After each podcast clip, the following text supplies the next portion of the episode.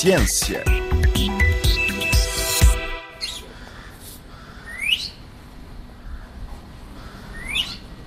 Neste magazine de ciência debruçamos sobre a proteção do meio ambiente na Guiné-Bissau e mais concretamente sobre a conservação das florestas neste país, com uma biodiversidade riquíssima, mas com dificuldades em fazer respeitar as suas leis. Em 2015 foi adotada uma lei proibindo o abate de árvores e, em particular, a sua exportação, e em 2020 voltou-se atrás e tornou-se a permitir o abate de árvores, mas manteve-se a proibição da exportação de madeira em troncos. Para além desta situação, Constantino Correia, engenheiro florestal e antigo diretor-geral das florestas na Guiné-Bissau, descreve um cenário em que a cultura da castanha de caju e a utilização anárquica de madeira para a produção de carvão têm sido sérios obstáculos à proteção da floresta, num contexto em que uma reforma nos serviços de proteção da floresta resultou designadamente na contratação de pessoas pouco familiarizadas com a missão de controlar o abate de árvores. É preocupante o que está a acontecer, porque deixou-se de haver os guardas florestais que faziam seguimento dos cortes. Criou-se uma brigada de proteção da natureza e ambiente que, infelizmente, não cumpre esse papel de fiscalização que a conjuntura lhe dá de fiscalizar as ações florestais, porque essa dita brigada é constituída no início com os guardas florestais que saíram da Direção-Geral das Florestas para a Guarda Nacional, porque houve uma revisão do quadro legal em que as diferentes forças paramilitares teriam que ser concentradas na Guarda Nacional. E Guarda Florestal é uma força paramilitar que acabou por se integrar na Guarda Nacional. Paradoxalmente ou estranhamente, alguns engenheiros florestais que também acabaram por optar por ser uh, Guarda Nacional, também foram nessa dita brigada. Mas essa brigada, no seu início, seu primeiros dois anos, era chefiada por um guarda florestal. O paradoxo é que muitos engenheiros que integraram essa brigada estavam a ser dirigidos por um antigo guarda florestal. Custa-me eh, aceitar isso, mas aconteceu essa brigada não está a cumprir o seu papel de fiscalização. Eles consideram-se florestais, mas não são. Não são, são alguma, porque entretanto houve uma adesão maciça ou um recrutamento maciço de pessoas para essa dita brigada, porque essa brigada tem como objetivo a madeira, nem tão pouco é floresta. Eles não conseguem ver a complexidade da floresta, vem como objetivo a madeira porque há um, um ganho imediato nas conivências que se tem verificado no abate e no transporte do interior para Bissau e de Bissau para os portos. Portanto, a situação é extremamente preocupante. Houve dois inventários que se fizeram em 78 pela SET Internacional, uma empresa francesa, e depois repetiu-se cinco anos depois depois disso, nunca mais se fez. O inventário não é só a contabilização do material linhoso das florestas. O inventário florestal dá-nos a estrutura caracteriza-nos a floresta em termos do estado em que está, das espécies, da estrutura, como é que está. Portanto, as normas florestais recomendam atualizações de 5 em 5 anos e, na pior das hipóteses, de 10 em 10 anos. Inventário Florestal Nacional. E continua-se a dizer que nós estamos com 2 milhões 34 mil hectares de floresta. Mas se nós admitirmos que a degradação florestal está numa taxa de 30 a 60 mil hectares por ano, e há quem diga, um, há um professor universitário, o professor Sardinha, jubilado, que foi nos anos 50 técnico florestal aqui na Guiné, ele vai mais longe, diz que essa taxa de degradação vai até 80 mil hectares por ano. Estamos a falar de 80 mil campos de futebol por ano. Um país onde não há uma política de reposição, ou se quiser, reflorestação sistemática e regular, onde só se tira e onde, portanto, essa declaração deve-se ao facto de termos um sistema de agricultura itinerante, corte e queima. E há uma pressão muito grande que o cajueiro está a ter, a provocar sobre o espaço florestal. Precisamente estava a dizer que efetivamente há o abate para exportação, mas há também a atividade agrícola e a praticamente monocultura eh, do caju que está a invadir o espaço que supostamente seria da floresta. Sim, porque os sucessivos aumentos de quantidade de exportação da castanha de caju é feita pelo aumento de desmatação das florestas para obtenção de campo para produção agrícola. A produtividade dos nossos cajueiros é extremamente baixa. Temos produtividade que varia entre 300 400 quilos por hectare até 500 quilos por hectare, na melhor das hipóteses pode ir até 600, mas são casos muito raros. Nós temos a vizinha Costa de Marfim, que está quase a 3 toneladas por hectare. E eles estão a produzir e a transformar internamente. Nós, infelizmente, estamos a vender a castanha de caju in natura, em bruto, castanha de caju que nós colhemos, praticamente voltamos ao tempo da pré-história, da coleta, colher, ensacar e exportar, sem aproveitar nada de matéria orgânica. Houve tentativas de. Está a haver alguma transformação, portanto, mas é bastante pouco. Porque, havendo transformação local, permitiria a criação de vários postos de emprego. Eh, mas, infelizmente, não está a haver. E, por exemplo, este ano, houve pessoas que venderam castanha de queijo a 100 francos o quilo, que é eu considero isso um crime. Mas isso porquê? Porque tínhamos membros do governo que eram exportadores ou compradores da castanha de caju e são eles é que, portanto, estabeleceram o preço. O preço é, oficialmente, é 375 francos CFAs por quilo. Mesmo assim, ao meu ver, baixo. Mas os preços desses produtos são fixados fora em que os produtores praticamente pouco ou nada podem fazer ou conseguem fazer, porque não há uma, uma sinergia entre os grandes produtores. A Guiné-Bissau é quarto ou quinta produtor mundial de castanha de caju. Podia estar em segundo ou terceiro lugar. Se fizesse alguma coisa para aumentar a produtividade. Infelizmente, o Ministério da Agricultura aqui deve ser responsabilizado porque não foi capaz de aconselhar técnicas de produção da castanha de caju. Os produtores de caju foram abandonados à sua sorte e ficamos nesta, digamos, pescadinha do rabo na boca. Portanto, não saímos desse círculo vicioso. E depois, castanha de caju é, apesar do baixo preço, continua a ser dos principais fontes de rendimento da nossa grande maioria da população.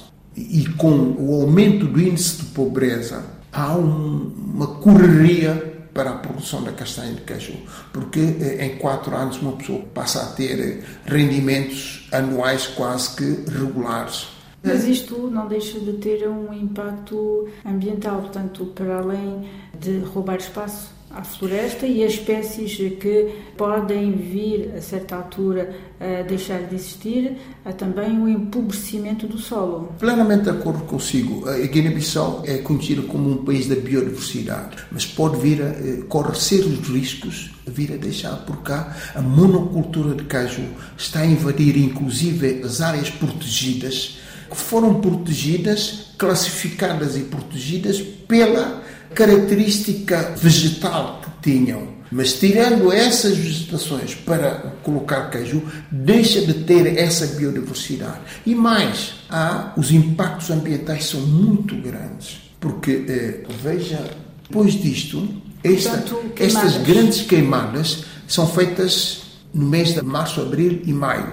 Logo depois vêm as chuvas que arrasta isto tudo para as partes mais baixas, que normalmente são bolanhas, que são campos de produção de arroz, e para os rios. Temos tido assoreamento de rios e depois das queimadas aumenta consideravelmente as emissões de gás de efeito de estufa. Eu penso que, apesar do conhecimento, pelo menos das estruturas encarregues de, de, de gerir as questões ambientais, estou-me a referir ao Ministério, agora Secretaria de Estado do Ambiente, ao Ministério da Agricultura, se têm conhecimento de que a Guiné-Bissau, depois de Bangladesh, é o segundo país mais vulnerável às eventuais consequências da mudança. Aliás, Esse facto já está a verificar. Não sei se conhece a zona de Varela. A erosão costeira não se limita à zona de Varela, estende-se a toda a orla costeira e é muito forte a erosão costeira, porque há a subida da água do mar que vai comendo passo o termo, a orla marítima e vai provocando realmente estragos muito sérios. Portanto, este sistema, esta pressão fundiária em favor do caju está a levar a degradação, a destruição e a redução drástica do espaço florestal da Guiné-Bissau. Agora, eh, há algum tempo já foi instalado um novo governo o que é que espera desse, dessa nova equipa governativa? Eu espero que sim, que vai-se tomar medidas no sentido de olhar os recursos florestais eh, numa perspectiva de sustentabilidade. Portanto, eh, proibição total pode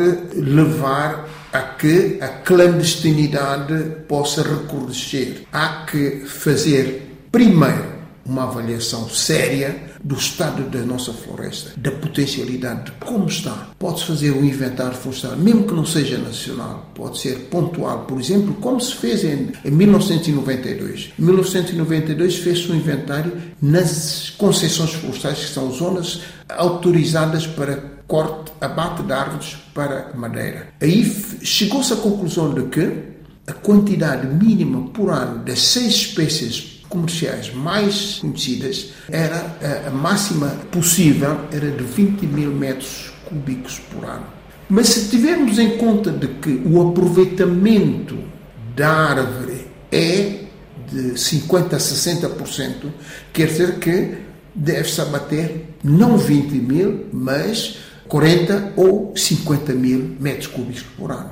E temos uma degradação de 30 a 60 mil hectares por ano. Portanto, há que fazer uma avaliação, ter esses dados em consideração e tomar uma decisão. Não se pode manter o status quo, que é, é muito perigoso, porque a situação é preocupante. Há cada vez mais um índice de pobreza, uma necessidade das populações. As florestas, através dos produtos florestais não linhosos e da venda de, de lenha e de carvão, são das principais fontes de rendimento de uma grande percentagem da população. Não hesitaria em chamar cifras como 80 ou 85% da população que depende das florestas. E isso pode aumentar se tivermos em conta a parte do mangal, que também é área florestal.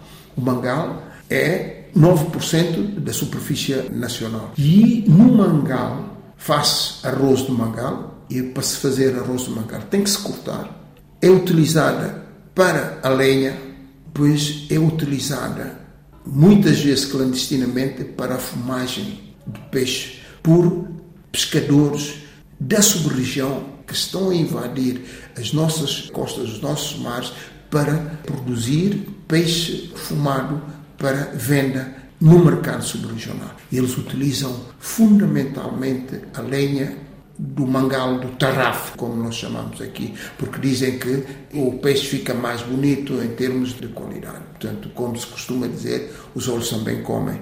Mas eu estava a dizer, o Estado tem que impor regras. Elas existem, é fazer cumprir essas regras através das legislações. Não estamos nada mal em termos de legislação que proteja o ambiente, mas o problema é que não estamos a, cumprir. Por exemplo, no governo anterior, criou-se uma comissão de Madeira que era chefiada pelo ministro do Ambiente, enquanto o Ministério do Ambiente e chegaram ao ponto de passar autorizações de eles chamam lenha mas não são lenhas, são troncos que vêm para Bissau, para as carpintarias e é facilmente visível.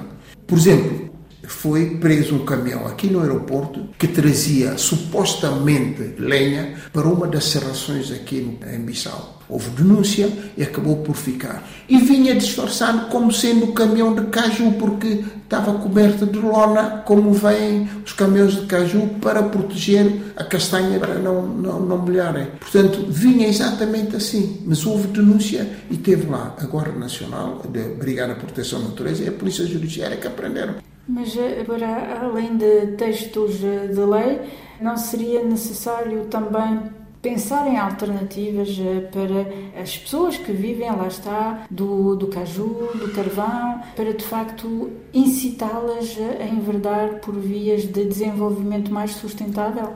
É quase que imperativo pensar nisso e agir rapidamente nisso. Se nós pensarmos que 96% da nossa população usa como fonte de energia doméstica para cozinhar lenha e carvão, leva-nos realmente a pensar. E estão a utilizar madeiras nobres, como pó de sangue, eh, outras madeiras nobres, para fazer lenha e carvão. Quando temos alternativas, se tiver tempo de passear pelas florestas da Guiné, vê uma quantidade enormíssima de paus secos que podiam ser aproveitados para fazer essa lenha. Mas as pessoas dizem que os paus secos custam mais a rachar para poder eh, fazer fornos para a produção de carvão e, e trazer para a lenha. Mas o Estado tem que impor. A droga é combatida, entretanto também é consumida. Tem que se impor as leis. Porque senão eu tive a ver há, bocadinho umas imagens das Filipinas que me arrepiou. Um tornado. Porque uma das funções da floresta é redução do vento, servir de, de barreiras anti-vento, barulho, por exemplo, a árvore na cidade reduz-nos drasticamente o barulho, dá-nos mais oxigênio para a nossa respiração. Nós tivemos aqui a crise do Covid. O oxigênio era dos produtos mais procurados e as árvores dão-nos gratuitamente. E o vapor d'água teve a oportunidade de constatar a elevada temperatura, o calor insuportável que se vive em Bissau e nas outras cidades. Portanto, a árvore tem esse papel.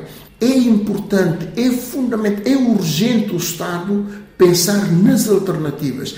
Por exemplo, em vez de termos mato de caju, ordenar melhor as hortas de caju.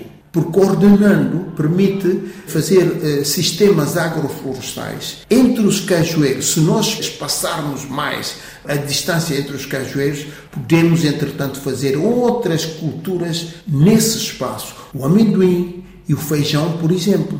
Por que amendoim e feijão? São duas espécies leguminosas que fixam o azoto, que poderia funcionar para um ciclo de nutrientes para adubar os cajueiros que até aqui não são adubados, não são nada. É por isso que eu falo eh, no regresso à pré-história. Portanto, se nós ordenarmos os cajueiros, vamos aumentar a produtividade. Não precisamos. Nós, para aumentar a produtividade, a produção e a produtividade dos nossos cajueiros, não precisamos plantar mais um cajueiro, um único cajueiro. É, antes pelo contrário, desbastar, aproveitar essa lenha que nós vamos tirar do desbaste, dar para as populações. E, entretanto, pensar em espécies para substituição das espécies eh, florestais que podem ser utilizadas para madeira, que são espécies nobres. Não é por acaso que a China vem, vem cá. Vem porque a nossa madeira é de elevada qualidade. A Índia vem cá porque a nossa castanha de caju organoleticamente é da melhor a nível mundial. E depois mais cobre todas as três alturas de grande consumo, que é a Páscoa, o verão e o Natal e Novo Ano. A mesma castanha do mesmo ano. Nas outras paragens, utiliza-se da ano anterior, que pode ter alguma consequência em termos de qualidade, de sabor. Mas nós não temos essa vantagem. Mas a Índia leva a castanha daqui e quando processa exporta, exporta como sendo castanha da Índia. E tem havido problemas de mistura da castanha que vem da Guiné com a castanha da Índia. E tem havido reclamações nos mercados americanos, principalmente, que são muito exigentes. Portanto, o Estado tem que realmente olhar porque não podemos desprezar a quantidade das pessoas que dependem do caju e que dependem da floresta. Eu digo e repito, está numa cifra acima de 80%. Deve merecer uma atenção muito redobrada dos nossos governantes. E não fazer, por exemplo, de 2020 até 2023, passaram no Ministério da Agricultura quatro ministros. Quatro, três têm ou estão ligados a concessões florestais. Portanto, zonas de corte para Madeira. Dos quatro, três estão ligados. Portanto, isso é para vermos a qualidade das pessoas que passaram. Por exemplo, todos os anos, o mês de julho é consagrado à reflorestação, mês da árvore. Mas, à exceção de, de, do que aconteceu há, há, três anos para esta parte, não há nenhum sítio, e esse mês da árvore está-se a aplicar desde os anos 80, não há nenhum sítio que se possa ser mostrado como sendo um sítio que tenha feito uma reflorestação consequente e, e com sucesso. Portanto, não há reposição. Por exemplo, na lei anterior, por cada 100 metros cúbicos de madeira, o concessionário tinha que plantar 4 hectares. Mas depois retirou-se isso e esse pagamento para a reflorestação foi incluído nas taxas e criou-se, portanto, eh, nas taxas que vai para um fundo florestal. Um fundo florestal que serve para tudo menos para a reposição do que é retirado. E está tudo na lei. A lei é de 2011. Tem lacunas? Sim, tem, muitas. Mas com boa vontade pode-se aplicar a lei e, e com resultados surpreendentes positivamente. Há que criar sinergias, por exemplo, o IBAP e a Direção-Geral das Florestas. Para mim é inconcebível estar a, a falar da biodiversidade e virar costas à, à Direção-Geral das Florestas. Devem andar mãos juntas e estabelecer uma complementaridade muito grande, porque são setores que se beneficiam das vantagens entre si. Portanto, eu estou com muita esperança de que pode-se fazer muita coisa para, eu não digo recuperar totalmente, mas para reverter a tendência. Que a tendência é preocupante. É uma tendência predadora muito forte que urge pôr termo inverter. Era Constantino Correia, engenheiro florestal e antigo diretor-geral das florestas na Guiné-Bissau, com quem nos debruçamos sobre a questão da proteção da natureza naquele país e, em particular, das florestas. Por hoje é tudo. Obrigada pela vossa atenção e até breve.